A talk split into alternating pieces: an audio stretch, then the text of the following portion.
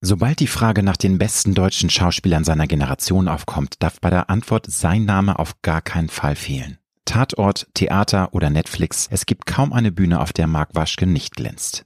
Buddenbrooks Unsere Mütter, unsere Väter, Dark oder seine Paraderolle als bisexueller Tatort-Hauptkommissar Robert Caro sind nur ein paar Highlights aus seiner inzwischen mehr als drei Dekaden umspannenden Karriere.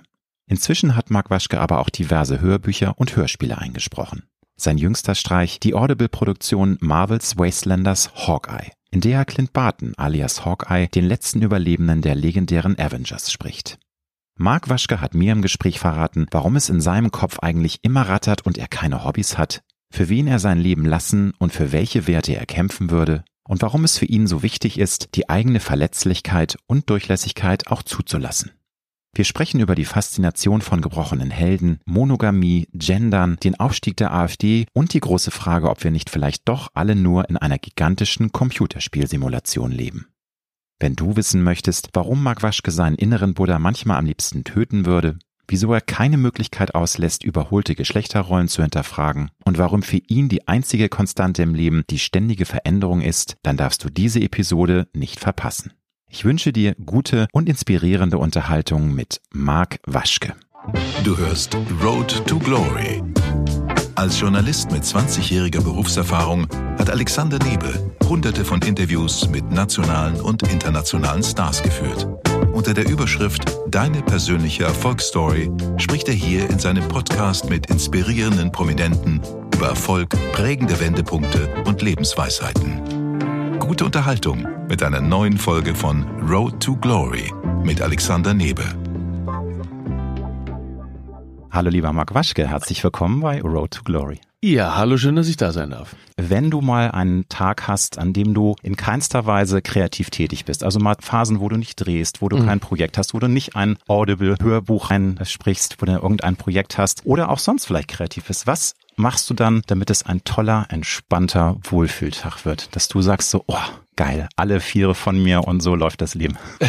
Ich bin in der, in der, in der äh, angestrengten wie privilegierten Situation, dass ich diese Trennung immer so gar nicht habe, dass letzten Endes ähm, äh, wie jede Vorbereitung von dem nächsten Stoff immer beides ist. Die ist, die ist Arbeit, aber die ist halt auch gleichzeitig loslassen. Also ich finde mhm. überhaupt äh, im kreativen äh, Arbeiten ist das Spannende, dass die, die, ja, so wie die besten Ideen manchmal so direkt nach dem Aufwachen kommen oder nach dem Mittagsschlaf oder nachdem der irgendwie zehn Kilometer gelaufen bist oder aus der Sauna kommen, finde ich, sind auch große Momente, wenn man so in der Sauna sitzt und man das Gefühl, ja, genau, das fällt wie so von selber raus. Genau, entweder so wie der Wiki Geistesblitz so nach oben oder es plumpst einfach so raus.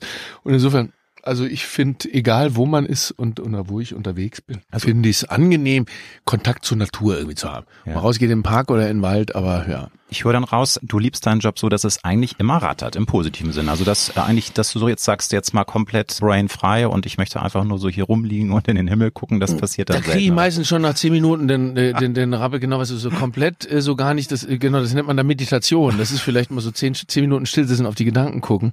Also es kommt ab und zu mal vor, was genau. Ja, genau, genau. Aber äh, hinsetzen und die Seele baumeln lassen, so das brauche ich nicht so. Oder da, das ist, äh, ich, ich mag immer die Begegnung und, und, und viele Sachen auf einmal. Genau. Gibt es, ich habe hab auch keine Hobbys. Ich will jetzt nicht sagen, ich mache gern das und das noch so nebenher, sondern das, das meinte ich mit, das ist alles irgendwie gleichwertig. Ich, was manchmal sehr stressig ist, weil ich ja keinen 9-to-5-Job habe, aber es ist eben gleichzeitig das Geschenk auch. Aber 9-to-5, da denke ich, das ist ja für viele ja so eine Art Routine, die ist bei dir nicht da. Hast du trotzdem ein Routinemensch-Wesen in dir oder liebst du es einfach, wenn es auch hin und wieder wirklich mal anarchisch, chaotisch ist? Klar, es geht nicht immer. Du hast mhm. natürlich deine Verpflichtung, da kannst du nicht anarchisch eine Stunde zu spät zum Dreh kommen, aber du weißt, was ich meine. Hast du mal so Phasen, wo du sagst, nee, ich möchte auch mal einfach wild mich ausprobieren, so ein bisschen, ja, ohne Struktur sein und so ein bisschen kreativ chaotisch sein?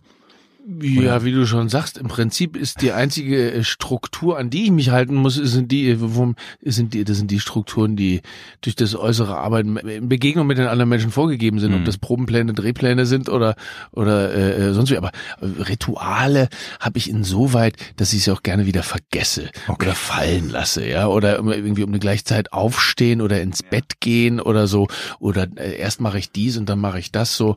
Das hilft immer so für eine kurze Zeit, um es dann auch nochmal richtig richtig fallen zu lassen, um was ganz Neues zu entdecken. Ich würde mich durchaus als äh, auf, auf eine ordentliche Weise unordentlich bezeichnen. Ich, ich stehe total drauf, die Dinge in Ordnung zu bringen, aber ich stehe auch total drauf, wenn sie so aus dem Ruder laufen. Nicht wahr?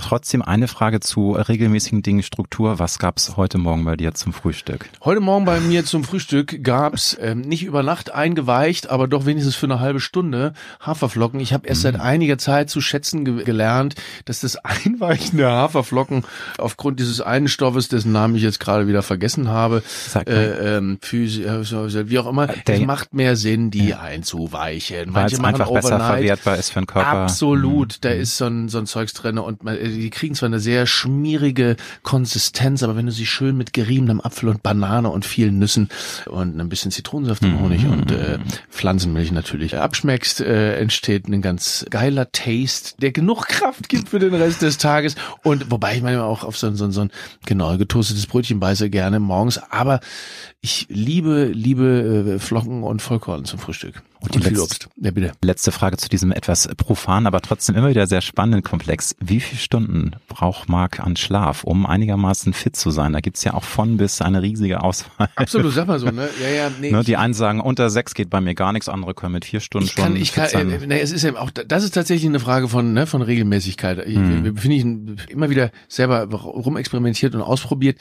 Äh, wenn ich zu, äh, wenn, wenn mehrere Nächte hintereinander macht überhaupt keinen Sinn. Nee. Drei, vier Stunden. Aber du kannst, wenn du richtig gut ausgeschlafen bist, kannst du ja mal mit einer drei Stunden Nacht, das ist überhaupt kein Problem. Manchmal geht sogar zwei Nächte hintereinander nur drei Stunden geschlafen und hart arbeiten. Der Körper beflügelt uns mit Adrenalin. Bloß nicht zu viel getrunken haben am, am Abend vorher und auch bloß nicht den Körper mit Kaffee überschwemmen am nächsten Morgen. Ja. Tasse Kaffee ist in Ordnung und dann schön Wasser trinken und viel Obst essen. Aber dann nach zwei Tagen brauchst du nochmal deinen Schlaf. Ich denke, so sieben Stunden ist schon, also für mich jedenfalls absolut normal und auch alle, die sagen so, ich komme immer dauerhaft mit vier Stunden aus. Ich glaube das nicht. Ich glaube auch, da sind Mythen, diese Napoleon-Geschichten mit nur drei Stunden Schlaf und auf dem Pferd gepennt. Da ist mir Einstein viel näher, dem man nachsagt, dass ich jede Nacht zwölf Stunden gepennt habe. Ja, lieber, lieber viel im Bett liegen. Kurz aufstehen, kurz was schreiben, kurz was nachdenken machen, nochmal hinlegen, ist besser als ständig zu wenig gepennt zu haben. Sehr sympathisch, lieber Marc. Ich erkenne mich in dir wieder. Du hast ein neues Projekt und zwar sprichst du Hawkeye und das ist die zweite Staffel von insgesamt sechs Staffeln der Audible-Serie Marvels Wastelander und du bist Hawkeye, das ist der Haupttitel dieser äh, zweiten Staffel und leider, das muss ich natürlich meinen Hörern und Hörerinnen auch sagen, ich hatte keine Chance vorher reinzuhören, weil das ist noch in der Post-Production, es wird noch hübsch gemacht für alle yes. da draußen.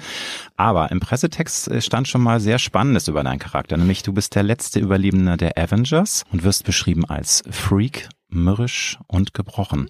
Also spannender geht's ja eigentlich gar nicht. Magst du nicht zu ausführlich, weil ich habe noch viele andere schöne äh, Fragen auch an dich, an dieses Universum von Marvel. Wie würdest du deinen Charakter, den Hawkeye, kurz interpretieren nee, oder ich, charakterisieren? Oder? Ich, ich, genau, ja, ich, ich würde auch gar nicht zu viel da mhm. verraten, weil ich finde es wirklich sehr spannend zuzuhören. Das ist, weil das nicht, das ist nicht so ein Hörbuch, wo man mhm. ja so die Stimmen hört. Äh, ähm, Podcast-Serie heißt, das ist auch wirklich, es ist wie ein Film ohne Bilder und die, die Bilder entstehen im Kopf. Das ist eine mit sehr sehr vielen, sehr atmosphärisch gemacht und sehr plastisch. Und das Tolle ja. bei der Figur ist, der ist ähm, nicht so ein klassischer Superheld mit irgendwelchen Megakräften und Blitze schleudern und äh, Donner verschluckt und so, sondern ist einfach äh, eigentlich ein ganz normaler Mensch mit besonderen Fähigkeiten, die, die er sich aber über Training rangeschafft hat. Ja. Der ist halt der Bogenschütze, aber hat genau. wie jeder andere gute Held auch eine Seite, wo es nicht so gut hinhaut. Das ist sein Augenlicht und mit dem Familienleben haut es auch nicht so gut hin. Und dass das so eine ganz äh, ja, wie so eine aus, aus dem aus einem sehr in Anführungsstrichen normalen Alltag herausgerissene Figur ist, der auch schon alt ist und der keinen Bock mehr hat, da irgendwie kämpfen zu müssen. Das war zur Zusage durchaus entscheidend und auch beim Machen wahnsinnig spannend. Ähm, dass man irgendwie sieht, ja, hier geht's nicht um, um Huschi Bubu, anything goes, alles ist möglich, ja. sondern man erzählt eigentlich eine Superheldengeschichte, in dem man, ja, in dem man ähm, so von der eigenen Kaputtheit auch erzählt und dem eigenen, oh, ich krieg's nicht so auf die Reihe, wie ich gerne will. Und daraus her, äh, aus dem heraus dann eine sogenannte Heldentaten zu begehen, daraus heraus sich sich für die für die eigenen Leute einzusetzen, hat erfordert eine ganz andere Wucht. Absolut. Und es ist ja auch so, natürlich gibt es äh, solche Superhelden und solche Superhelden, aber es gibt auch andere Superhelden, so also ähnlich wie Hawkeye, die ein Sinnbild dafür sind, dass sie trotz vermeintlicher Schwächen über sich hinauswachsen können, das auch ohne Superkräfte. Also ähm, auch ein Batman, der ist zwar jetzt nicht aus dem Mar Avengers oder mhm. Marvel-Universum, mhm. damit man nicht gleich auf die Mütze kriegt, das ist mir durchaus bewusst, mhm. aber der ist halt das beste Beispiel auch für einen Helden, der ja eigentlich nur auf Hightech äh, sich verlassen kann, Stimmt. auf seine körperlichen Kräfte und sonst äh, ja eigentlich ein ganz normaler Mensch ist. Aber es gibt, wie gesagt, viele solcher gebrochenen Helden, auch Spider-Man hat sehr viel zu mhm. tragen. Sein Onkel wird erschossen, Hulk äh, wurde äh, emotional von seinem Vater missbraucht und ist das für dich auch irgendwie typisch für, für diese ähm, Superheldenwelt oder würdest du sagen, nee, da muss man wirklich total auseinanderhalten? Es gibt halt auch diese Larger-than-Life-Figuren oder mhm. erkennst du in vielen Helden eigentlich tatsächlich auch so eine gebrochene mhm. Züge vom Charakter?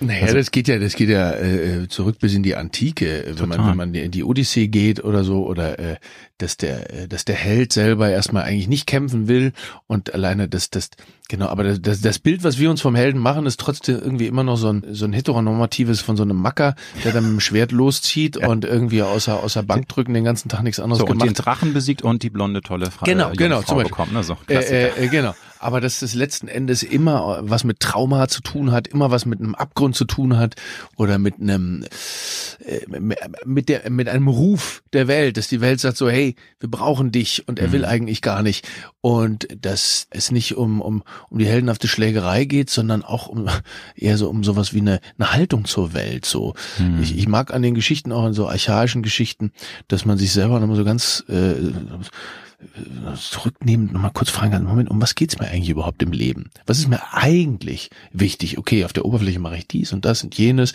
und ich trete ein für diese und jene Projekte. Aber so, was steht noch einen Schritt vorher? So, wofür wäre ich bereit zu sterben?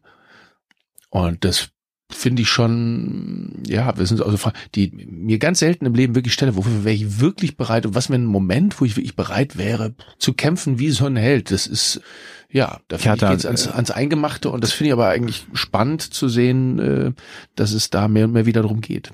Das ist natürlich dann für mich eine Steilvorlage. Kannst du ein Beispiel sagen? Wofür würdest du tatsächlich, weil ich glaube, man selber hat Energien, die werden freigesetzt, wenn es soweit ist. Wenn man wirklich in einer bedrohlichen Situation ist, wenn Menschen, die man liebt, bedroht sind, was auch immer. Also ich könnte jetzt ad hoc sagen, ich würde für meinen Mann, den ich seit 29 Jahren an meiner Seite bin, da würde ich wirklich, das hört sich, ich finde, das hört sich so mm. groß an. Mm. Mal weiß es auch nicht. Vielleicht bin ich ein Schisser und genau. mach's doch nicht. Genau. Aber ich denke jetzt vom Gefühl her würde ich für den Stamm. Aber würdest du ad hoc sagen können, für was oder für wen du dein Leben aufgeben würdest? Ich finde, find das ein ganz entscheidender Punkt, was du eben gesagt hast. So das eine ist auch das, was man sich vorher ja. überlegt und das andere wäre, wie, wie, was wäre denn nun wenn? Ganz genau. Und, und das andere, äh, genau, das eine so, was trägt man so mit sich rum an Haltung? Also ich glaube grundsätzlich, wir zustimmen so für Partner, Partnerin, mhm. Kinder, äh, Menschen, die einem am nächsten sind, vielleicht noch, so, da ist das so als erster Impuls schon mal so ganz klar. Und wo ich, was ich, was ich spannend finde, mehr und mehr, wo ich keine eindeutige Antwort darauf habe, ist in diesen krassen, komplizierten Zeiten, da ist mir das aber, ja, erst mal in meinem Leben so deutlich nochmal klar geworden. Wo ist, auch wenn ich, wenn ich mit 90 Prozent von dem, was in dieser Gesellschaft abgeht, äh, äh, auch, auch viele Probleme habe, trotzdem eine gewisse Form von Aushalten von Widersprüchen ja, innerhalb ja. der Gesellschaft sind nötig nötig und wir werden ermöglicht dadurch, dass es das und das gibt, was das so aufrechterhält. Und mit dem Rekurs auf die eigenen Großeltern, die, wo beide, beide Großväter von mir noch in der Wehrmacht gekämpft haben und beim Angriffskrieg auf andere Länder mit teilgenommen haben selber, wo ich die anderen äh, Länder verstehen kann, die sich dagegen heftigst gewehrt haben, kann ich mich umgekehrt durchaus fragen, ab wo wäre ich bereit, für welche Bewährte wäre ich hm, bereit ja, zu kämpfen? Halt und das ist ja. zum ersten Mal in meinem Leben, dass ich das so, mir diese Frage überhaupt stelle. Ich kann es immer noch nicht eindeutig mhm. beantworten. Ich bin mhm. Kriegsdienstverweigerer gewesen vor ich 30 auch, ja. Jahren, aber ähm, ja, damals gab es diese Gewissensprüfung. Was wäre, was würdest du machen, wenn und so weiter und nicht nur mit Ganz den genau. persönlichen genau. Geschichten, ja, sondern ja. Äh, damals gab es noch Kalten Krieg und mhm. äh, Sowjetunion und Russland und äh, USA und das ist heute alles ein bisschen komplexer und anders, äh, Viel aber komplexer, ja, aber für die offene Gesellschaft, für eine Gesellschaft, die, für, für eine Form von offener Gesellschaft, wäre ich bereit zu kämpfen. But I don't know. Hm. Zu sterben, pff, Ich weiß es wirklich Ja, nicht. und das, wie du gesagt hast, man, man hat so einen Impuls und möchte sich vielleicht auch manchmal etwas überhöhen und denkt, ich, aber nochmal, ich könnte nicht sagen, ob ich nicht dann doch ein, ein furchtbarer Feigling wäre. Ich hoffe nicht, weil ich habe schon ein paar Mal auch Zivilcourage bewiesen, aber es ist ja eine andere Sache, um den Mund mal aufzumachen äh, oder sich wirklich dann für jemanden oder für eine Sache dann tatsächlich Absolut, und es gibt auch. Situationen, glaube ich, die kannst du, kann sich kein Mensch, also was, wo, wo- wovor ich äh, jetzt so ganz zugespitzte Version, niemand kann sich vorstellen, was er unter Folter machen würde. Ja. Und, und so Situationen wie Absolut. absolute Zuspitzung von, von äh, gesellschaftlichen Situationen und Zuständen, das ist vielleicht auch besonders krass, dass wir in einer Zeit leben, wo das auf einmal alles so nochmal so präsent ist und näher rückt und man Ja. so aus einer äh, Behütetheit herausgerüttelt wird. Nun ist es so, äh, nochmal zurück zum Avengers-Universum, Marvel generell. Das ist ja seit, ich würde sagen, dem ersten Film mit Iron Man, ähm, Robert Downey Jr. 2007, 8 war das irgendwie, also rund 15 Jahre Marvel und die Avengers und auch andere Superhelden aus diesem Universum wie Spider-Man sind unfassbar erfolgreich. Ich habe mal recherchiert, bei den 15 kommerziell erfolgreichsten Filmen weltweit sind sechs Filme Marvel. Da gibt's ja ganze Doktorarbeit drüber. Wie würdest du mit dem, was du so mitbekommen hast, äh, erklären können, dass ausgerechnet äh, die Avengers und, und diese Marvel-Welt die Menschen so faszinieren? Natürlich gibt's auch Millionen, die sagen, kann ich null mit anfangen, das ist überhaupt nicht meine Baustelle. Aber das scheint ja, und nicht nur Teenager, das scheint ja auch äh, Leute um die 30, 40 zu faszinieren. Ist das einfach die alte Heldensage, Siegfried lebt oder wie erklärst du dir das? Oder ist es gerade die Gebrochenheit, die auch immer wieder durchscheint?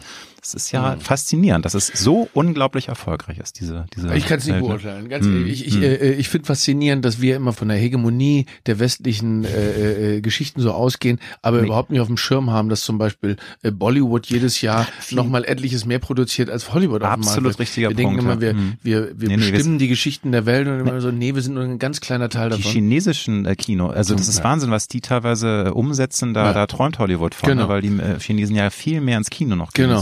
Prozentual. Ne? Also insofern, Und, und ja. natürlich ist die Beobachtung ja gleichzeitig eben auch, dass, dass es so eine Parallelentwicklung äh, gibt von Leute, die gehen weniger ins Kino, wenn Ja, dann nur noch für ja. so eine und so eine Sachen. immer Auf noch diese Bombastgeschichten. Genau, auf der anderen Seite gibt es ein großes Bedürfnis nach einem langatmigen Erzählen. Parallel Mhm. dazu, zu dem Zeitraum, den du äh, aufgeworfen hast, auf, äh, sind diese ganzen großen Serienprojekte entstanden bei den Streamingdiensten, die jetzt Mhm. auch schon wieder in eine andere Richtung gehen. Aber es gibt da so Parallelentwicklungen. Es gibt so einerseits diese ja, fast bombastischen und, und großen Filme, die diese äh, westlichen Heldenmythen transportieren. Aber das Tolle beim seriellen Erzählen war ja auch, dass man so ganz vielen Figuren über eine ganz lange Zeit folgt und in der in der Komplexität, was möglich ist, was du in zweieinhalb Stunden im Kino äh, so nie ne? absolviert Nein. kriegst. Ich glaube, dass da ja sehr viel in Bewegung ist und im Umbruch ist und wir wissen noch nicht, wo das so hingeht. Und das ist eine, es ist nur eine Richtung, diese Ja. Superhelden. Kann, kann auch sein, dass sich das, und nun muss man sagen, jetzt ist ja auch seit einem Jahr so ein bisschen auch eine Rückentwicklung zu beobachten, dass zumindest in der westlichen Welt die nicht mehr ganz so funzen. Also ich Ja. glaube jetzt, der äh, stehe ich gerade auf dem Schlauch, es gab jetzt dieses Jahr, ich glaube hier mit dem Ant-Man oder irgendwie, und da, der ist ziemlich äh, enttäuschend gelaufen. Ja. Insofern, Also es ist nicht jetzt immer nur weiter nach oben und höher, schneller weiter. Es ist so ein bisschen offensichtlich, es ist auch eine leichte Übersättigung Genau. da. Aber ich glaube, die Fans lieben einfach das Ja. und das wird so schnell nicht zu Ende gehen. Ich weiß nicht, ob es ein schräger äh, Verweis ist, aber ich finde schon, dass man vom Superhelden auch auf künstliche Intelligenz kommen kann, weil natürlich häufig auch in solchen Filmen, da sind dann auch irgendwelche Wissenschaftler und uh, und dann ist da ein Riesenroboter, der intelligenter als alle ist. Wie sind deine Gedanken zu dem doch aktuell sehr uns dominierenden äh, Problem oder zumindest dem Phänomen, was uns auch medial vielleicht auch gerade sehr um die Ohren gehauen wird, nämlich dem Aufstieg der künstlichen Intelligenz. Siehst du da eine Ambivalenz, Chancen, Gefahren oder sagst du eher, "Hm, das erfüllt mich doch eher mit Unruhe und was da so alles auf uns zukommen kann? Naja, wir reden immer so von der Angst, irgendwie manipuliert zu werden oder, äh, aber das sind wir schon die ganze Zeit. Das ist so. So, das, was wir als unsere Bedürfnisse bezeichnen, das ist ja schon lange vor jeglicher, jeglicher medialer Einflusseinnahme, Einflussnahme, ist es ja auch schon kulturell so krass konditioniert und vorherbestimmt. Das ist so das eine und das andere ist noch tiefer gehend, finde ich, auf der philosophischen Ebene. So ein naja, freier Wille und wir entscheiden selber. Äh, da finde ich, kommt dann die Spiritualität dann auch nochmal so mit ins Spiel. Das gibt's auch nicht. Trotzdem ist es, halte ich das auch nach wie vor, oder halte ich das äh, wie, äh, wie einige Jahren auch für die, für eine der krassesten Momente wahrscheinlich in der Menschheitsgeschichte, dass es das so parallel gibt. Dass Ja. es parallel die Möglichkeit der totalen Dystopie und des Untergangs gibt, auch sowohl was Klimakrise betrifft, als auch äh, diese Dystopien der künstlichen Intelligenz, als auch auf der anderen Seite die Möglichkeit, sie so zu nutzen, dass man viele, viele politische Probleme auf eine Weise lösen könnte, wie das nicht ansatzweise vorstellbar war, noch vor fünf bis zehn Jahren. Und es ist noch nicht entschieden, in welche Richtung es da weitergeht. Aber es gibt erste Ansätze, sich zu einigen. Aber solange es, solange es nicht alle tun, bestimmte Sachen zu reglementieren, wird es immer irgendwen geben, der da äh, weiter forscht. Und mhm. die größte Gefahr sehe ich auch so, dass man überhaupt nicht mehr äh, sich darauf einigen kann auf irgendwas, was sind hier Fakten, was ist Wahrheit, was ist Genau, das ist ein, eines der vielen negativen Seiten der künstlichen Intelligenz, dass immer mehr auch manipuliert werden kann. Richtig, auch, auch Filme können komplett manipuliert werden, es können Fotos äh, lebensecht neu arrangiert werden, dass äh, Szenen dargestellt werden, die gar nicht stattfinden, die natürlich hochbrisant sein können politisch. Und das ist ja auch nur eine der vielen Gefahren.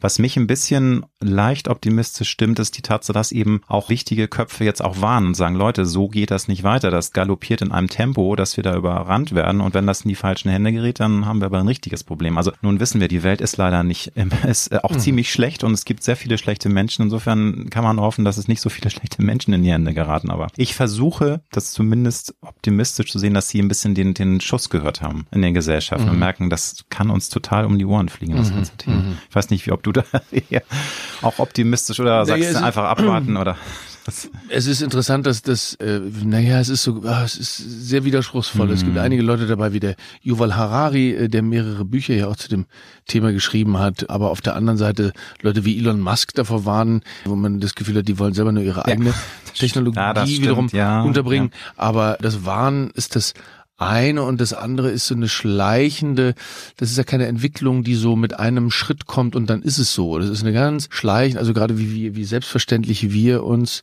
von unserem Smartphone-Display schon so den Tagesablauf und unsere Stimmung diktieren lassen oder von mhm. bestimmten Apps, denen mehr Kompetenz zutrauen über bestimmte Entscheidungen als uns selber. Das fängt an bei der Navigations-App, dass wir der mehr trauen als unserem eigenen Orientierungsvermögen. Das, das geht dann weiter bis hin zu Vorschlägen von Streaming Streamingdiensten oder, oder Firmen, bei denen wir irgendwas bestellen, hm. wo wir sagen, nein, nein, ich kann ja wirklich was damit anfangen. Oder ich brauche es ja wirklich, deswegen habe ich es ja bestellt. Ich habe es ja nicht bestellt, weil die mir das vorgeschlagen Doch, ich habe es bestellt, weil die es mir vorgeschlagen haben. Vielleicht brauche ich sogar. Aber dass unsere Bedürfnisbefriedigung in einem hohen Maße in der nächsten Zeit von der künstlichen Intelligenz gesteuert wird, ist schon sehr spooky, ja, mhm. auf jeden ja, Fall. Ich sehe das ähnlich, aber ja, man, man das Problem ist, wir können es leider so jetzt auch nicht ändern. Also da sind wir so ein bisschen gefangen, auch wie du schon sagst, wir sind ja alle auch teilweise schon Sklaven der Smartphone, wenn wir uns nicht selber mal konditionieren und sagen, so, jetzt wird die Kiste mal ausgestellt ja. für zwei Tage, das kriegen einige auch schon nicht hin, insofern. Wer kriegt das äh, überhaupt in zwei Tage? Du, ich habe gerade gehört, angeblich das im Urlaub, das hat ein Freund mir steif und fest behauptet, ich habe das zwei Tage lang nicht angemacht und das war so schön, ja. Und äh, weiß man's, ne? Wahrscheinlich Immerhin. hat er irgendwelche Anfälle bekommen und wie auch immer. Ambivalenz ist das Stichwort bei mir. Und zwar, wir lieben Helden, aber ich fand als Kind oder als junger Mensch, auch heute finde ich Bösewichte, Schurken auch faszinierend. Hast du das früher auch spannend gefunden? Also gab, hast du da ein Beispiel für so einen klassischen Schurken, den du faszinierend und spannend fandst? Nee, ich finde ja, ich finde ja beides langweilig. Ich finde äh, äh, also langweilig im Sinne von also zu glorifizieren von wegen, weiß, ja, ne? den, den, die, die Helden zu spielen oder die, ja, ja, die Bösewichte spiele ich doch viel lieber oder so. Im, Im Leben haben wir diese Sehnsucht Sehnsucht nach Gut und Böse und deswegen, ob das bei Grimms Märchen ist oder bei den Superhelden, wir wollen gerne wissen, wer, wer sind die Guten, wer sind die Schlechten. Und natürlich ja. beim Spielen macht es dann irgendwie immer mehr Spaß, dann auch den Bösen zu spielen, den Helden will keiner spielen, aber trotzdem wollen wir alle, dass das Gute siegt.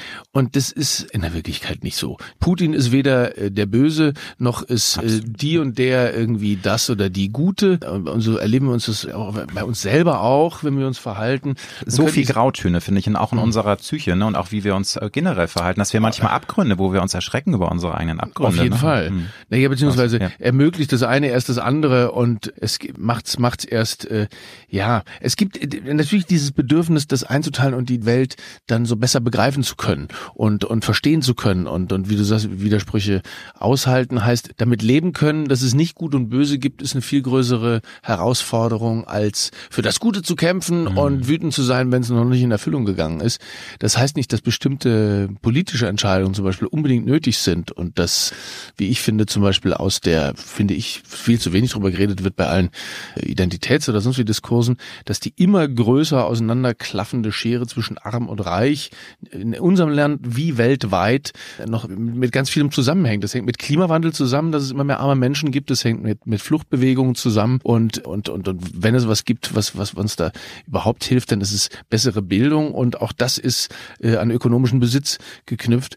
Ähm, insofern hängt, ja, hängt, finde ich, ist dieses, diese, die Gefahr bei dem, wenn man zu sehr denkt, ah, wo gibt's da, ist, ist, dass man, ähm, dass man zu sehr auf diese, zu wenig die komplexen Widersprüche der Welt noch sehen kann. Ich finde, es geht darum, dann sein Bewusstsein zu schärfen, immer wieder neu und klar hinzugucken. Ja, und wie du schon sagst, komplex. Es ist eben so, dass unsere Welt unfassbar kompliziert geworden ist. Nicht, dass sie nicht vor ein paar hundert Jahren auch schon eine Komplexität hatte, aber es ist so viel passiert und auch so viel so eine Vermengung aus verschiedenen Interessen und renitente Politik, die nicht sieht, was sich verändert in der Welt, aber eben auch, wie du sagst, unser Bedürfnis nach so ein bisschen Schublade. Auch da ist die, sind die Guten, das ist alles toll und da sind die Bösen und wir wollen uns manchmal gar nicht mit der Ambivalenz und auch mit den Grautönen und auch mit den Abgründen der Menschen auseinandersetzen. Lässt du das manchmal auch ganz gezielt zu? Weil ich merke das bei mir selbst auch, dass ich das eigentlich nicht möchte, aber es auch sehr erhellend sein kann, dass man auch mal so ein bisschen in sich reinhorcht und merkt, Mensch, man hat ja manchmal auch dunkle äh, Gedanken oder man, man wünscht nicht immer nur allen Menschen das Beste. Also das muss man ja auch mal ganz offen sagen. Also es ist doch Quatsch, wenn man behauptet, ich liebe, ich bin ein Philanthrop und finde alle Menschen toll. Nein,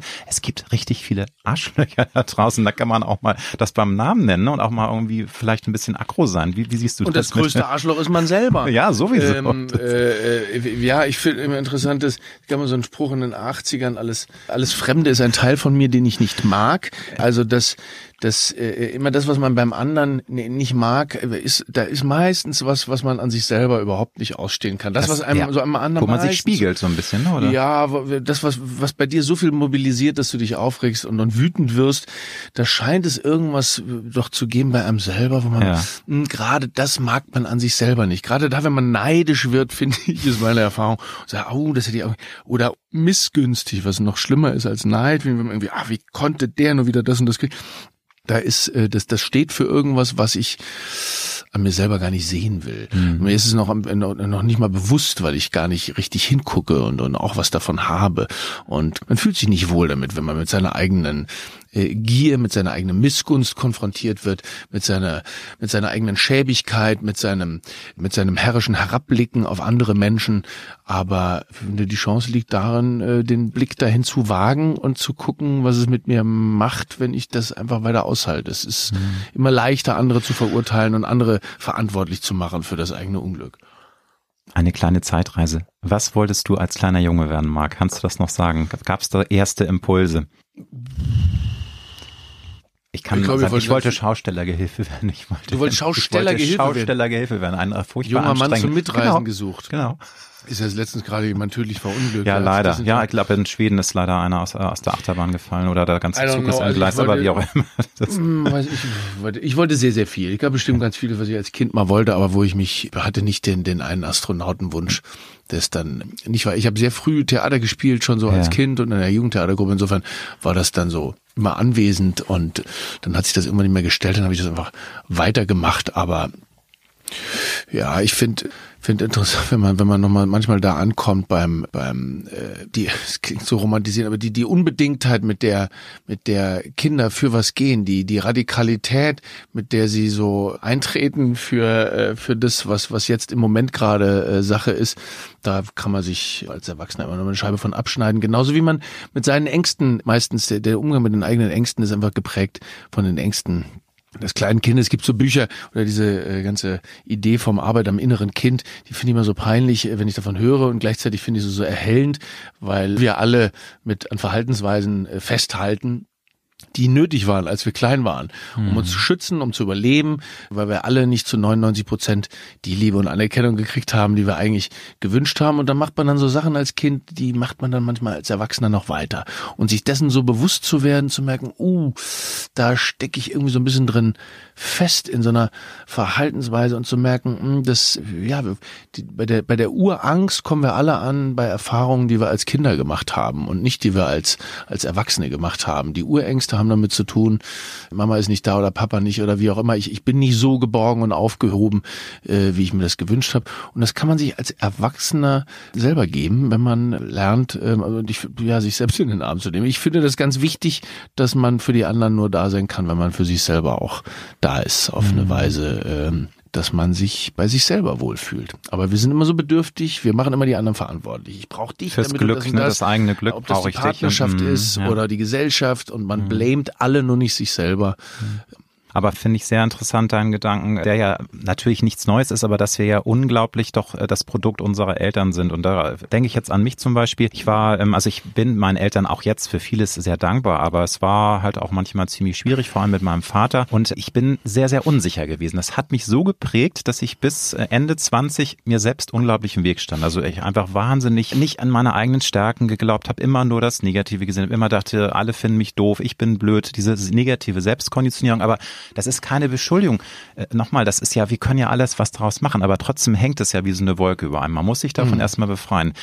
Wie haben dich deine Eltern konditioniert geprägt? War das auch ein Lassen? War das so ein bisschen streng, dann wieder nett? Oder gab es da eine Struktur? Oder wie würdest du das im Rückblick beschreiben? Nee, ich finde ja das Krasse, wenn man sich mit, mit äh, Konditionierung beschäftigt, dann auch, auch nicht nur die eigenen Eltern zu sehen, sondern auch nochmal deren Eltern und ja, deren Eltern. natürlich, das und hängt wie das zusammen. eine Kette Mhm. ist, die da so durchgeht und dass es ähm, Verhaltensweisen gibt, die sich über die Generationen hinweg fortsetzen. Und in der Traumaforschung gibt es auch richtige Untersuchungen dazu, dass es manche Traumata gibt, die von unseren Großeltern kommen, die wir erst jetzt richtig ähm, spüren, die eine Generation übersprungen haben sozusagen. Es gibt manche Schmerzen, mit denen rennen wir rum und wir wundern uns, warum wir irgendwie immer diese gleichen bekloppten, schlimmen Träume haben und, und, und, und wühlen irgendwo in unserem Leben rum oder in dem unserer Eltern bis man vielleicht mal darauf kommt, nee, das hat vielleicht zum Beispiel in so meiner Generation manchmal mit der Kriegstraumatisierung unserer Großeltern zu tun.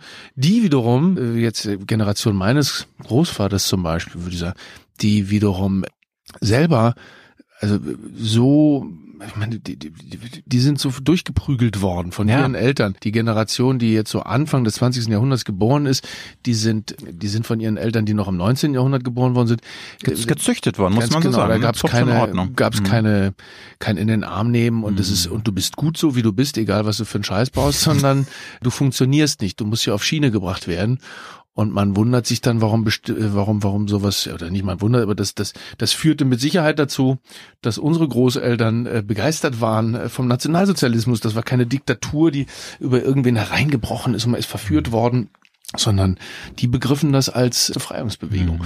Und das finde ich ganz wichtig, auch im Umgang mit, mit, mit Faschisten, die jetzt wieder gewählt werden, die man auch juristisch äh, ähm, ja, Faschist nennen darf. Deswegen werde ich nicht müde, das zu tun, auch wenn sie noch so viele Prozente kriegen, weil es da um, gerade, gerade wenn es auch um so ein Männerbild geht, um so viel nicht nicht zulassen der eigenen Verletzbarkeit geht, so noch weit vor jedem Diskurs über über Sexualität oder äh, sonst was, einfach es kann nur im Interesse auch aller, äh, ob nun heterosexuell, bi oder sonst was Männer sein, äh, ihre eigene Verletzlichkeit zuzulassen, ihr eigenes Nichtwissen, ihre eigene Unsicherheit und Schamhaftigkeit, von der du äh, eben auch gesprochen hast, und zu sagen, wenn es eine Chance für uns alle gibt, dann ist es in dem in dem Zulassen des eigenen Nichtwissens und daraus was entstehen zu lassen und nicht wie der Schlaumeier immer mit den mit den großen Konzepten zu kommen. So, so geht es und das hat schon immer funktioniert und immer die Angst schüren vor dem anderen, der uns irgendwas wegnimmt. Niemand nimmt uns irgendwas weg, sondern wir, wir machen das selber.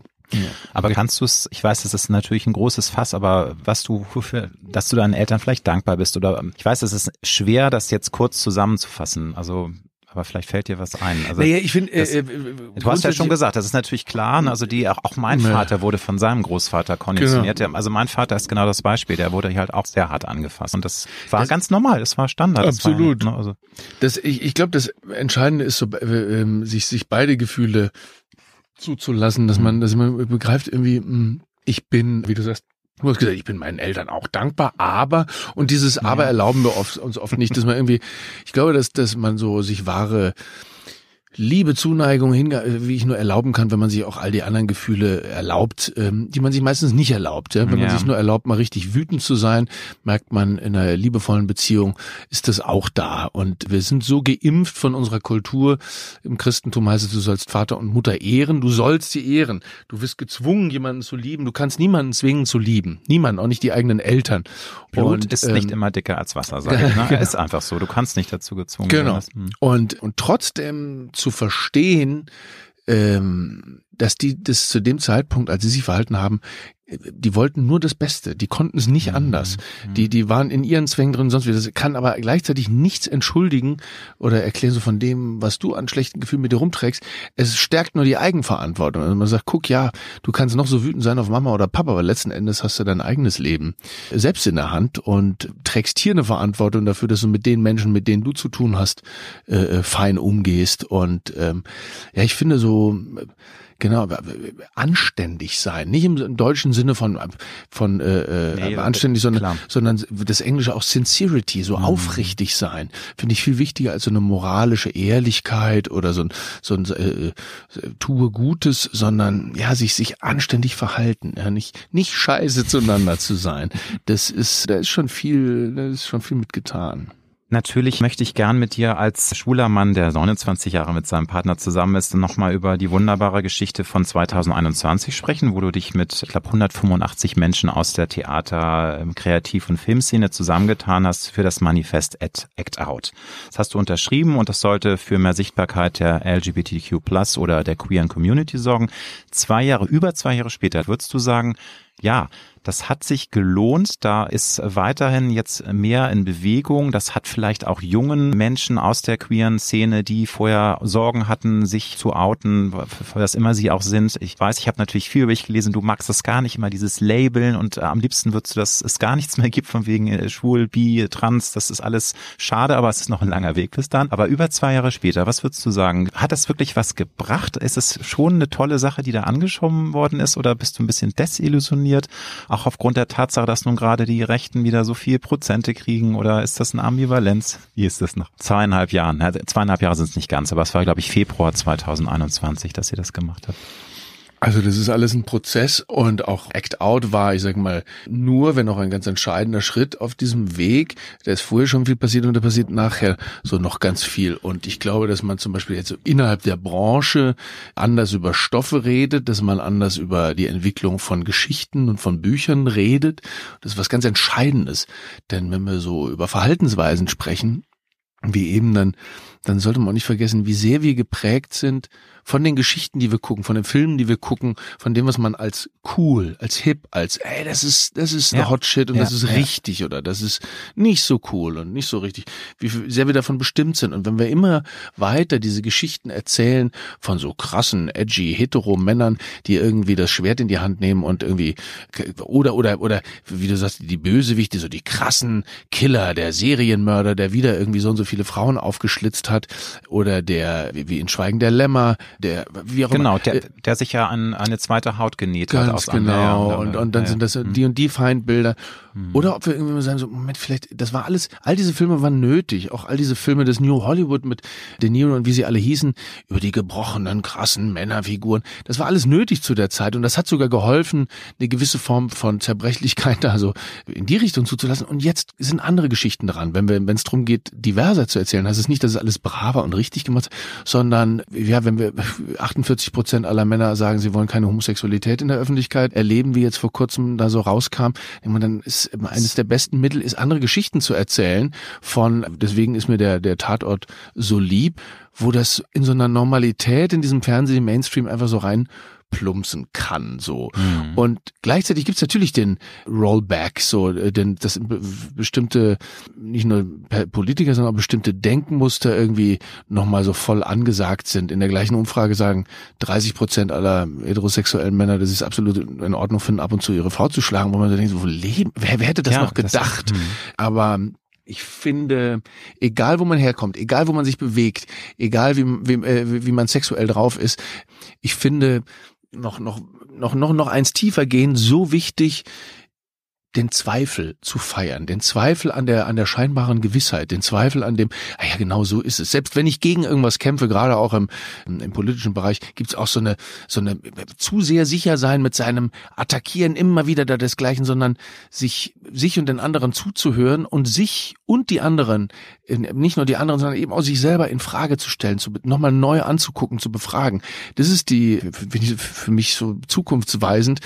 Es kann nicht darin liegen, dass man die Waffen immer weiter verschärft und sagt und den bekämpft und den und den. Das heißt, also es gibt natürlich Grenzen. Ich will nicht äh, mit dem Faschisten Björn Höcke drüber reden, wie die und die Lebensmodelle aussehen könnten. Da denke ich, ja, da, da, da ist äh, bildungsmäßig was im Argen. Ein Freund von mir hat seine hat einige Zeit in Brandenburg gelebt und ist zurück nach Berlin gekommen, weil seine Kinder in der Schule so rückwärtsgewandte Sachen zum Diktat lernen sollten. Dann wurde diktiert in der Schule, Jungs spielen gern Fußball und Mädchen spielen lieber mit Puppen, Jungs tragen lieber blaue Mädchen. Im Diktat, in der Grundschule. Und so denkt, sind das 50er Jahre oder wo leben wir denn da? Was man so, äh, da so äh, weitergibt an ja, an die Menschen, die es am, am, am nötigsten brauchen, sich selber regulieren zu können, die versucht man dann da so zu kontrollieren. Also ich finde, dass das Erstaunliche bei all diesem Rollback oder das Interessante ist ja, da ist viel mehr Angst vor irgendwas, ähm, mhm. oh Gott, oh Gott, wir müssen das zumachen, wir müssen das zumachen, als bei, für mich heißt queer nicht nur die Sexualität betreffend, ich lege quer zur herrschenden Norm, für mich heißt queeres Leben irgendwie auch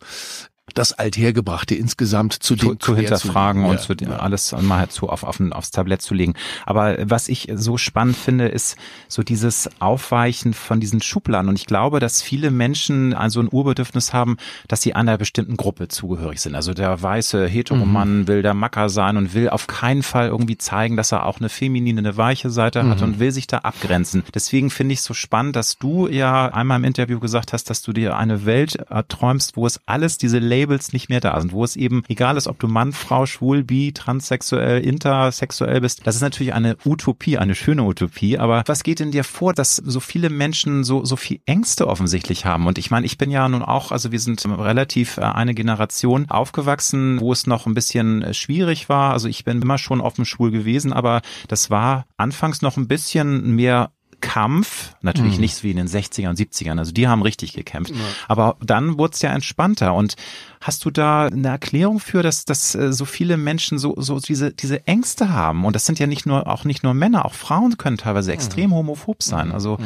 ich weiß, das ist auch wieder so eine große Frage, aber wie, wie erklärst du das? Ist es tatsächlich so die Angst vor dem äh, nicht verständlichen oder vielleicht auch sogar die Angst vor der eigenen äh, ja, Seite, die man da hat? Weil wir alle haben verschiedene Seiten. Es gibt auch in jedem vielleicht auch mal eine Seite, dass man sich auch vorstellen kann, mit einem Mann zärtlich zu sein, was auch immer. Ja, ich denke, es kommt, ähm, kommt wieder bei dem man, wo wir vorhin waren, so mit, mhm. mit, mit einer Prägung, wo fühlt man sich sicher, wo fühlt man sich aufgehoben? Und, und wenn einem die, die, die Eltern und alles drumherum und die, die Schule und der Kindergarten und äh, die, äh, das Fernsehen oder das Kino oder sonst wie suggeriert, so guckt, das hier ist die Welt, wie sie sein muss. Das ist die Welt, wie sie in Ordnung ist. Und selbst die gut gemeinte, ich sag mal, Randgruppen offenere Welt der frühen 90er hat dann irgendwie immer noch so getan, das ist die Welt, wie sie in Ordnung ist. Und dann gibt es auch noch die und die. Und wir sollten die nicht umbringen. Ja? Sobald dann die erste schwule Rolle in der Lindenstraße auftaucht, heißt War ein Aufruhr, der erste genau, schwule Kuss. Aber, ne? aber der ist, der ist dann halt, mhm. das ist, das ist, das ist an, am Rand der Gesellschaft so. Das ist nicht in der Mitte der Gesellschaft. Das hat dann nochmal wesentlich genau. länger gebraucht, bis man ja. dann irgendwie sagte, naja, äh, bis es so, was weiß ich, ich bin schwul und das ist gut so so kommt oder War so. natürlich auch dann leider die AIDS-Krise wieder sehr kontraproduktiv. Dieses ja. Jahr, die Schwulen kriegen dann ja alle die schwule Seuche und das, das war ja grauenhaft in genau. den 80ern und 90ern. Also das war ja ganz schlimm, auch für die Emanzipationsbewegung. Ne? Auf ja. jeden Fall. Hm. Und, und das, was im Moment passiert, ist, ist ja noch viel tiefgreifender, finde ich so, wo geradezu, also ältere schwule äh, Freunde von mir, die, die immer so, naja, wir sind auch schon absoluter äh, Mainstream, also die, die fast sich hm. aufregen über gewisse Erscheinungen in der Trans-Community und also, ja, die nehmen sich ja noch viel wichtiger als wir und, und jede Randgruppe sich gegeneinander ausspielt, wo ich, also, das, auch durchaus daher kam das mal, dass ich so gesagt habe, ganz ehrlich, ich stehe auf diese Labels nicht, weil ich sie auch so schwierig finde, weil ich begreife mein Leben, also das einzig Konstante, was ich da erlebe, ist, ist, ist, ist Veränderung. Und äh, selbst wenn ich sage, das und das hat sich über die Jahre nicht verändert, finde ich das doch das Menschlichste an allem. Wir, wir sind ein einziges äh, Kommen und Gehen und Werden und Vergehen und wollen uns aber da irgendwo irgendwie immer so, ja, so klar haben und schützen, weil wir uns dann wohler fühlen. Man fühlt sich natürlich sicherer. Wir sind Tiere. Wir sind, äh, haben eine animalische Natur und wir, wir gehen dahin, wo, wo wir denken, da sind wir sicher vorm Gewitter und äh, wir fühlen uns hier und das ist, wir fühlen uns da sicher, wo uns mit den Genen, mit der Erziehung so klar gemacht worden ist, das hier ist so, wie man man es macht. Und es braucht unglaublich viel Energie dagegen, ja, anders zu leben als das. Und das ist ja geradezu, also äh, äh schwuler Selbsthass finde ich dann auch so ein Beispiel dafür, dass man eben so merkt, so, wenn du damit, aber wenn du eigentlich, wenn sich jede Körperzelle dagegen sträubt, das und das zu leben, weil du so geprägt bist mit dem, das darfst du nicht, das darf nicht sein. Katholische Kirche, jetzt gerade ja. heute wieder gelesen, wie, wie sich da ähm, jetzt endlich gegen Wölki vorgehen und den ganzen Wahnsinn. Dieses, ja, ich, ich finde, wie ich eben schon so halb spirituell herumschwafeln sagte, die Chance liegt immer in dem Aushalten von dem, von dem Nichtwissen und von dem Nicht-Klarhaben. Und man muss sich dessen aber auch bewusst sein. Wir sind vielleicht jetzt in unserer Kultur die erste Generation, die so säkular aufwächst, äh, wo das, wo das Christentum kaum noch eine Rolle spielt, wo wir keine, keine strukturierten Wertesysteme mehr haben, wo wir sagen, daran glauben wir, da, oder keine Rituale hat, die wir als Gesellschaft wirklich gemeinsam begehen, so wie das in indigenen Gesellschaften oder in mhm. anderen religiösen Gesellschaften noch der Fall ist. aber da liegt eine Riesenchance drin. Wir, wir ja. können uns unsere eigenen Rituale schaffen. Ob das zur Lebenspartnerschaft ist, zur Ehe oder zur Beerdigung. Ich war letztens auf einer Beerdigung von einer äh, Barbara Baum, die Kostümbildnerin, die bei Budenbrooks die Kostüme gemacht hat bei vielen tollen Fassbinderfilmen. Und das war ohne jemanden sprechend äh, von irgendeiner kirchlichen Organisation. Das war so schön. Es gab mehrere Reden und wurde ein bisschen gesungen, es gab ein bisschen Musik. Wie irre. Es ist, es kostet natürlich viel mehr Kraft, jetzt die eigenen Rituale zu schaffen. Und es liegt an uns, das zu tun, Rituale der Offenheit, der, der Inklusion, der Freiheit zu schaffen und, und so ein positives Gegenbild zu schaffen zu diesem werteorientierten Bullshit, der uns da aus diesen äh, bestimmten Parteien entgegenschreit. Was ich aber auch sehr interessant finde, dass du sagst, du hast ähm, ältere schwule Freunde, die auch sagen, sie werden entdecken, dass sie vielleicht ein bisschen konservativer werden und teilweise auch nicht mehr mitkommen, weil da denke ich auch an meinen Mann, äh, der ähm, auch in der äh, wirklich schwulen Bewegung viel gemacht hat. Er war in den schwulen Sozialdemokraten ganz vorne weg und der sagt, und das finde ich eigentlich interessant und natürlich kann man da auch gegen angehen, aber versuchen das ein bisschen zu verstehen. Er sagt, er findet natürlich das super, das muss sich immer weiter drehen, das Rad und das ist toll für alles, was auch getan wird, auch für Intersexuelle, für Transgender, alles wichtig. Nur ihm ist es so, das Panel schlägt gerade so stark aus, dass man eben gewisse Leute, und damit meine ich jetzt nicht die AfD, sondern auch einfach Leute, die eigentlich gar kein Problem mit schwul, mhm. lesbisch, sonst was haben, aber das ist denen zu extrem, die dann sagen, muss das jetzt sein mit der Option, dass man einmal im Jahr sein Geschlecht wechseln kann? Weißt du, das ist jetzt das Hardcore-Beispiel. Sage ich nicht mhm. als Totschlagargument. Mhm. Aber wie, was geht da durch deinen Kopf? Ist es wichtig, dass das Pendel so extrem ausschlägt? Ist es gerade gut oder kannst du auch in gewissem Sinne verstehen, dass es Menschen einfach überfordert, wo man sagt, das ist eben eine Sache, die leider auch etwas länger braucht. Ich meine, verglichen mit dem unsäglichen Zeiten des Nationalsozialismus haben wir sehr, sehr viel erreicht, schon Gott sei Dank heutzutage, auch wenn es diesen Backlash gibt. Aber es gibt Dinge, die brauchen einfach vielleicht 10, 20 Jahre. Und ich habe das Gefühl, dass jetzt gerade viele Gruppen zu Recht, die wollen jetzt auch Sichtbarkeit, aber die wollen, dass es ganz schnell und ganz aggressiv aggressiv kann auch positiv sein, nicht mich falsch verstehen, aber es ist, glaube ich, eine sehr schwierige Nummer mit dem Pendel, was sehr, sehr Aggression, in eine Richtung. Aggression äh, äh, äh, heißt, kommt ja von äh, lateinisch aggredere, voranschreiten, Ganz nach genau. vorne gehen. Ja. Das gibt es mal, es ist erstmal ein äh, wertfreier Begriff. So, und ich finde bei all den Fragen sich äh, nochmal zu erinnern interessant oder oder was heißt zu erinnern oder hinzugucken interessant, dass es in vielen Kulturen, auch in heute noch in vielen indigenen Gemeinschaften, in vielen anderen Kulturen, die nicht äh, äh europäisch geprägt sind, oder auch schon in der Antike, dass es unser fixes, binäres Bild von das ist Mann und Frau und das ist Familie so nicht gibt. Es gibt in einem, in einem äh, indigenen brasilianischen oder immer in Brasilien lebenden im Amazonasgebiet äh, Stamm, da gibt es für, für die Situation, dass Kinder auf die Welt kommen und sich Männer dann drum kümmern. Es gibt fünf verschiedene Worte dort für, für Männer. Es gibt den Vater, der das Kind wahrscheinlich gezeugt hat. Es gibt den Mann, der zum Zeitpunkt der Geburt da ist und sich um das Kind kümmert. Und es gibt den Mann, der mit der Frau dann aber zusammenlebt über mehrere Jahre. Es gibt viele verschiedene Begriffe dafür und es gibt nicht dieses Festhalten an dem, gerade diesem Blut, äh, mm. Bodenbild, was wir so haben. Das ist der Vater and ja. he takes care. Es gibt gerade in so vielen anderen Gesellschaften so viele andere Modelle von der scheinbaren geschlechtlichen Normalität. Das heißt, der Status quo, oder von dem wir so ausgehen, wo man sagt, ja, da müssen die Leute sich erstmal langsam dran gewöhnen. Sag ich, woanders äh, gibt's ganz andere Formen. Vielleicht hilft es mal so, die Scheuklappen mm. wegzunehmen und zu gucken, wie es auch gehen kann und auch sein kann. Also du meinst, das ist tatsächlich auch dann die kirchliche Prägung, muss man ja sagen. Also ja, egal, die, ob, die, die christliche Prägung auch ganz klar. Sowas. Also auch Mhm. der, auch dieser ganze äh, Unfug mit äh, gerade bei der, im Katholizismus, ich meine, gepaart mit dem Patriarchat, der Mann äh, ist das Oberhaupt der Familie und äh, du darfst nicht fremdgehen und du hast deine Frau trotzdem haben es die Männer immer gemacht Ja, und die. Frauen haben auf die Kinder zu Hause aufgepasst. Äh, lasst uns diesen diesen Unfug mit Monogamie und und eheliche Treue vielleicht lieber mal binden an an Aufrichtigkeit in der Liebe und und füreinander da sein. Insofern, was du meintest so mit ja, manche sind da überfordert oder sonst wie. Ich finde, es gibt zu wenig Diskussionen oder Gespräche, die das erforschen. Und die das nicht in einem Sinne von Pro und Contra diskutieren. Es wird immer diskutiert mit äh, äh, Pro-Gendern gegen Gendern oder wie jetzt wieder von März irgendwie äh, unsäglich diese Statements von wegen, ja, ja, und, und jede, jede Diskussion oder jede Nachrichtensendung, die gegendert wird, macht denen mehr Stimmen. Was ein Unfug, was ein Bullshit. Anstatt mal zu erforschen, was könnte das denn sein, ohne wieder zu einem Pro und Contra zu kommen. Das sind keine Themen, wo es richtig und falsch gibt. Das sind keine Themen, wo es die und die anderen gibt. Auch beim Gendern gibt es sehr, sehr viele Ansätze und Vorstellungen und sonst was.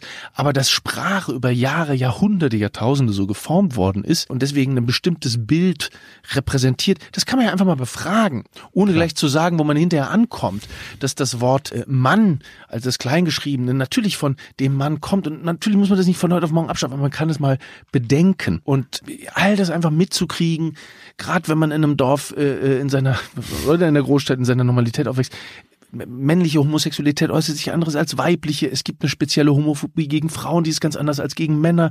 Und ähm, in, ich war in Afrika vor zwei Jahren, äh, in Westafrika unterwegs gewesen und habe dort so viele in, in sehr armen Dorfgesellschaften so viele queere Menschen gesehen, wie ich nicht ansatzweise gedacht hätte. Das ist dort wesentlich selbstverständlicher, dass sich Männer geschminkt haben und den Frauen geholfen haben bei der Arbeit und umgekehrt einige Frauen so rumgelaufen sind, wie man hier sagen würde, als Tomboy. Und es ist absolut toleriert. Und genau, und gleichzeitig gibt es in Gesellschaften, die vom Kolonialismus geprägt sind, wie in Brasilien, sehr, sehr viele Morde an Menschen, äh, die quer zur Norm liegen. Also mein Appell ist immer Augen aufmachen, ausstrecken und aushalten, dass man es nicht gleich weiß, es geht. Wenn du auf die letzten Jahrzehnte, du bist ja jetzt auch schon etwas länger auf dieser sehr wunderschönen, aber auch manchmal sehr schrecklichen und ambivalenten Welt. Wenn du zurückblickst, was waren für dich die essentiellen Schlüssel, um ein Leben führen zu können, dass du morgens aufstehst und sagst, trotz allem, was auch mal scheiße läuft im Leben, ich bin glücklich und ich bin zufrieden mit dem, was ich mache, wo ich stehe.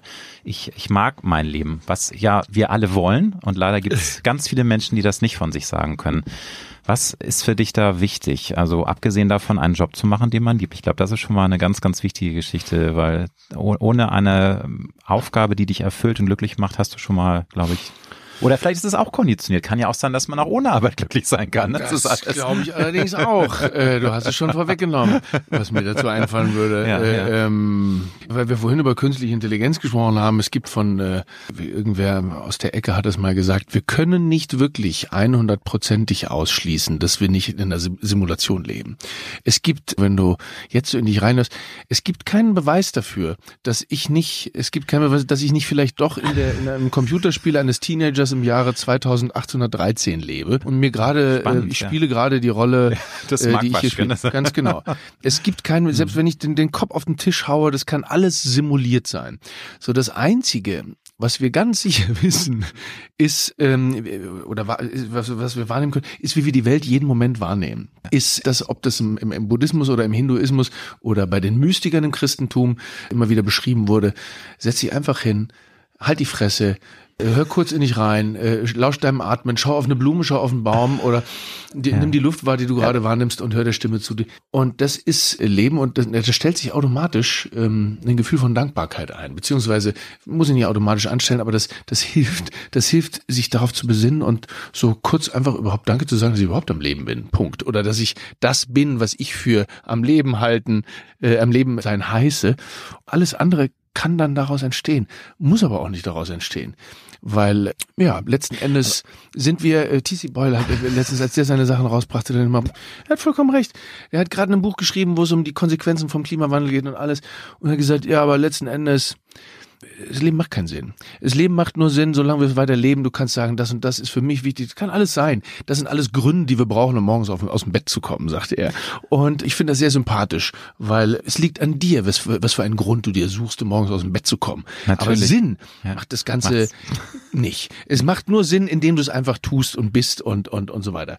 Aber du kannst dir selber so ein paar neue Motivationen schaffen, indem du dies nimmst oder das nimmst oder das wäre das System. All das, worüber wir geredet haben, das ist letzten Endes, ich glaube, mehr und mehr, je älter ich werde, an Evolution und nicht an Revolution. Ich glaube, dass Revolution ein Teil von Evolution ist. All das, wofür wir kämpfen und was uns wichtig ist, ist alles auch wichtig.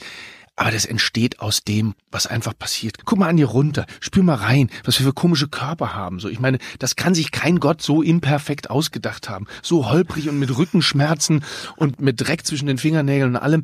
Das ist Natur. Das ist irgendwann entstanden und das ist so da. Und das, was wir an Bewusstsein mitbringen, das hängt da dran. Und unsere Begierden und unsere Sexualität, die wir dann irgendwann nicht mehr befriedigen können, weil wir älter werden, aber immer noch weiter wollen und es geht nicht. Und irgendwann werden wir zu Staub und werden von den Würmern zerfressen und es geht weiter. Und es ab. geht Ja, weiter ja. und weiter. We, we don't, we cannot control it.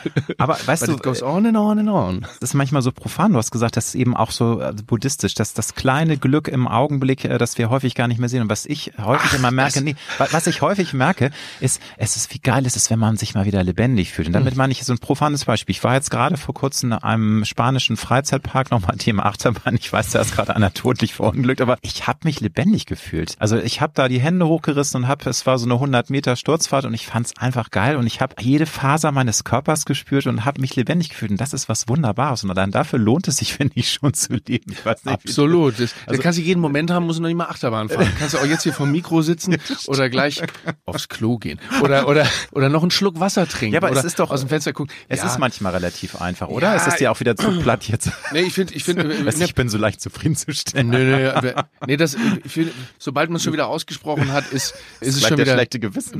Ja, oder ist es, es gibt im, im Zen-Buddhismus einen Spruch bei, da heißt es, wenn du den Buddha triffst, dann schlag ihn tot. Will sagen, alle wollen dir irgendwie die Erlösung, Schrägstrich, den Buddha versprechen. Guck mal, ah, wenn das hier, wenn das hier die richtige Richtung sein soll, dann hau drauf. Das kann es auch nicht sein. Es gibt kein Rezept. Es gibt nur dein Leben und du bist die Welt und du bist deine Welt und du bist die Welt und nimmst sie über dich und deinen Körper wahr. Ja. Das heißt aber überhaupt nicht, dass man als Narzisst und Zerstörer durch die Welt hüpfen sollte, sondern geh mit den anderen so um, wie du wünschst, dass man mit dir umgeht. Das äh, So resultiert das automatisch daraus, weil die Grenze zwischen dir und Welt eh nicht klar ist. Also wie sollst du da deswegen mit den anderen schlecht umgehen? Du willst auch nicht, dass du mit denen schlecht umgehst. Also, nehmt das noch mit. Na, zwei, zwei Fragen habe ich auch noch. Ah, okay. Dann, äh, wann hast du zum letzten Mal etwas ganz Neues ausprobiert? Oder anders gesagt, wann hast du zum letzten Mal etwas zum ersten Mal getan? Weil das wird ja auch nicht leichter mit dem Älterwerden. Ne? Wir haben vieles schon, natürlich gibt es auch Dinge, die werden wir nie im Leben machen, weil so lange ist das Leben nicht, das kann man gar nicht. Aber kannst du dich bewusst erinnern, wann du mal zum letzten Mal was neu, äh, komplett neu ausprobiert hast? Ich meine, allein durch deine... Komplett neu Ja. ausprobiert. Ja, ich meine, ja, letzten Endes, letzten Endes immer die ganze Zeit. Gerade immer dann, wenn wir denken, ah, ja, nee, ich weiß ja, wie das geht, das ist so und so, stülpen wir zwar der Wirklichkeit unseren eigenen Filter über, aber letzten Endes ist diese Situation jedes Mal eine andere. Es gibt nie Ja, eine ja. Situation, die die gleiche war, wie die, die gestern. Wir kommen nur damit zurecht, weil wir meinen, sie wäre so. Oder sie ist ja ähnlich. Deswegen wende ich die gleichen Tools an, die ich auch gestern angewandt habe. Ich habe schon einige Interviews gegeben, aber ich habe noch nie ein dieses Interview gegeben. Und ich werde es auch nie wieder geben. Und äh, selbst wenn wir uns nochmal irgendwann zum Interview treffen, wird es komplett anders sein. Und nichts ist langweiliger, als immer an alles ranzugehen mit dem, Klar. äh, genau, jetzt kommt das und das, genau, jetzt kommt die Frage, ja, ja, jetzt passiert wieder Ich so. hoffe, das war in diesem Fall nicht in deinem Kopf. Äh, äh, ich hoffe, dass meine Antworten auch nicht in die Richtung gingen, sondern äh, und äh, Ja. ja. ich glaube, ich glaube tatsächlich mehr, mehr nah daran. Das ist, das klingt immer so banal, wenn man sagt so im Hier und Jetzt, weil das auch wieder klingt wie ein Buddha, den man totschlagen sollte. Aber es ist was dran, dass du jeden Moment, das Leben heißt jeden Moment wahrnehmen und wir verheddern uns meistens in der Wut über die Vergangenheit Ja. oder in der Hoffnung Oder- auf die Zukunft. Das Genau äh, ist das. mein kleiner vulgär Buddhismus, Marxismus, den ich da für mich so pflege und der irgendwie Sinn macht. Ja. Finale Frage. Wenn, wenn du deinem 18-jährigen Ich einen guten Rat fürs Leben geben könntest, du bringst das Zeitkomplexum durcheinander, du bist ein Zeitreisender und kannst deinem äh, 18-jährigen Ich was ins Ohr flüstern, was würdest du dem raten oder sagen oder einfach Hm. mit auf den Weg gehen? Na, pass bloß auf. Pass bloß auf. Naja. All das, was man so erlebt hat, wo man denkt, oh Gott, hätte ich doch nur und das war ein Riesenfehler, war alles nötig. All das, was mir all das hat mir geholfen, zu dem zu werden, der ich bin. Der größte Scheiß, die größten Schmerzen, die größten Verletzungen und Erniedrigungen waren alle nötig, um da anzukommen, wo ich jetzt bin. Das heißt, der, der jetzt hier sitzt und der äh, dem fiktiven 18-Jährigen den Rat geben ist durch all das geformt, geprägt worden und hätte kein anderer sein können. Insofern genau das, worüber wir eben sprachen, mit Pass bloß auf, meine ich jetzt so flapsig, aber wenn man Schau hin im, im ganz umfassenden Sinne mit riechen, schmecken, fühlen, hören, wahrnehmen, sich darauf einlassen, sehen würde, dann ja, wäre es genau das so. Lass dich einfach drauf ein. Lass dich einfach drauf ein. Das ist wie wenn du, was du eben erzählt hast mit der Achterbahn. Wenn du in der Achterbahn drinne sitzt, macht es am wenigsten Sinn zu sagen, ja. oh, könnte ich doch jetzt draußen sein. Dann kannst du nur dass dich drauf einlassen. In ein paar Minuten ist ja. vorbei. Ich stehe überhaupt nicht auf Achterbahn, deswegen äh, habe ich das Problem nicht mit der. Ähm, aber das würde ich, würde ich mir sagen. Dann wünsche ich dir für das Audible-Projekt Marvel's Wastelander Hawkeye viel Erfolg. Danke, dass du dir so viel Zeit für mich genommen hast. Hat mir viel Spaß gemacht, mit dir etwas zu philosophieren und hoffentlich bis ein, zwei, zum zweiten Mal. Ich Vielen danke dir. Bis zum nächsten Mal. Alles Gute.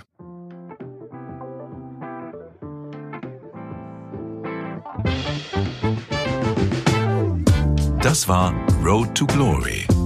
Wir hoffen sehr, dass es dir gefallen hat. Wenn du auch zukünftig keine Folge verpassen möchtest, dann abonniere jetzt diesen Podcast. Wir freuen uns, wenn du ihn weiterempfiehlst und auf Apple Podcast bewertest. Du hast Anregungen oder Vorschläge für zukünftige Gäste? Dann schreibe bitte an mail at alexander-nebe.com. Bis nächste Woche.